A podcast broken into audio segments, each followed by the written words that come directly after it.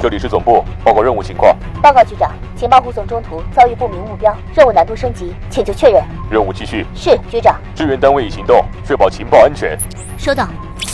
元气少女已前往指定位置，预计五秒内完成准备工作。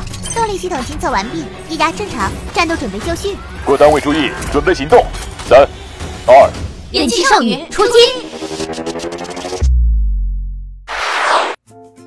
好，这里是用智商捍卫节操，用情商接收美貌的元气少女情报局，我是易小一。近日有媒体报道，华为灵魂人物任正非在华为内部社区做出了批示，要求华为学习 OPPO 和 vivo。厉害了，我的哥！关于这事儿，大家了解多少呢？这原因还要追溯到华为内部新生社区，前段时间出现了一篇名为《vivo 和 OPPO 的人民战争》的文章。这篇文章说了什么呀？主要就是在分析 OPPO 和 vivo 2016年崛起这件事情的原因，而它的出现引发了热烈的讨论。其中，华为终端公司就号召了全体成员啊，要向 OPPO 和 vivo 学习，还要求。不同部门和高管呀，要交出学习心得，并进行业务改进。这份号召一下可不得了，吸引了大批网友的关注。同时，有心的小伙伴也发现了，其实，在二零一五年，华为员工就看到了 OPPO 的潜质，并且将其归结为是比小米更高级的对手。然而，彼时这样的声音并未引起太大的注意。最终，OPPO 和 vivo 实现了逆袭。今年三季度超越了华为，这一次从华为终端的动作来看，要动真格，真心的去学习 OPPO 和 vivo 才行了。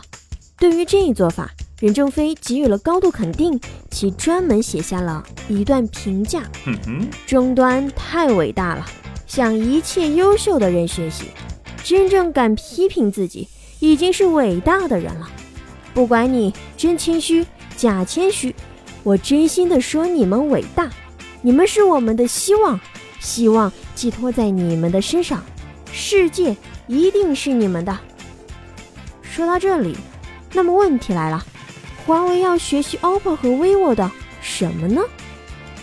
从新生社区的讨论来看，可以预见，接下来华为在这些方面将会深入学习 OPPO 和 vivo。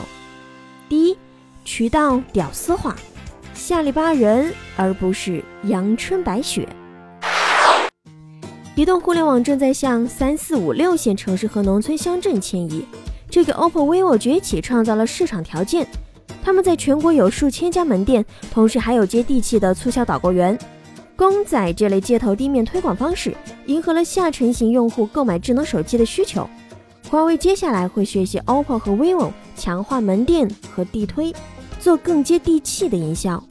华为门店其实并不少啊，这年终数据显示，华为的零售店数量在全球超过了三点五万家，渠道合作门店数量也达到了十四点九万家。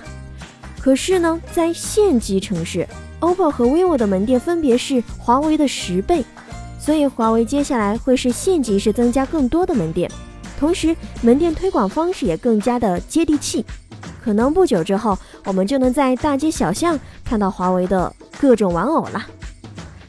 第二个，营销传统化，明星代言将会加强。三四五六七八线城市和乡镇农村，互联网品牌青睐的营销方式往往是不奏效的。无论是找大批明星代言，还是赞助在部分综艺节目当中，这种营销方式都是比较传统，而且费钱。哼！然而不得不承认，在传统地区却是杀手锏。也是营销商和代理商渠道模式的必须动作。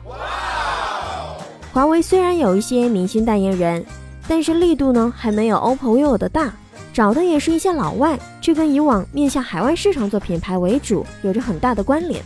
所以接下来华为找的就明显可能会更接地气一些了，韩国的或者小鲜肉，谁知道呢？第三个，产品精品化，主打核心卖点。说到 OPPO，我们会想到什么？充电两分钟，通话两小时。说到 vivo 呢，可能我们会把思绪拉远到它的前身——步步高音乐手机。那么华为呢？其实华为产品线还真不少。为了迎合互联网，推出了荣耀，还有女性品牌 nova。并且都在搞着机海战术。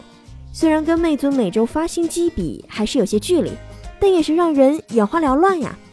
因此也凸显出了它的一些不足点，比如说卖点不够突出。所以接下来华为会将手机做成耐用品，而不是快消品。直接的说法就是更追求质量，摔不烂，信号强，声音大，可以用个三五年。这不是诺基亚上身吗？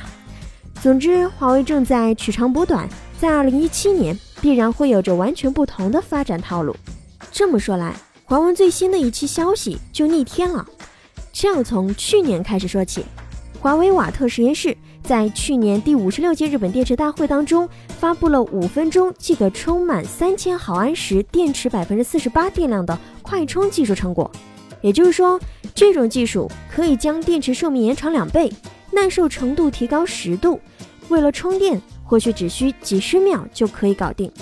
这一成果立马引起业界广泛关注，并且都已经开始商用了。而在今年的十二月底，正式对外发布超级快充手机。以狼性文化著称的华为，执行力非同一般。OPPO、vivo，他们能否抵御爱学习的华为呢？我们在明年一起去共同期待吧。现在，苹果、Google、微信小程序都要求使用 HTTPS 安全传输，就三 W 之前的 HTTP 改成了 HTTPS。七牛云推出免费的 SSL 证书和 HTTPS 流量降价，程序员们还等什么？赶紧使用七牛云吧！好了，本期的元气少女情报局节目就是这些，我是小一，下期节目再见喽，拜拜。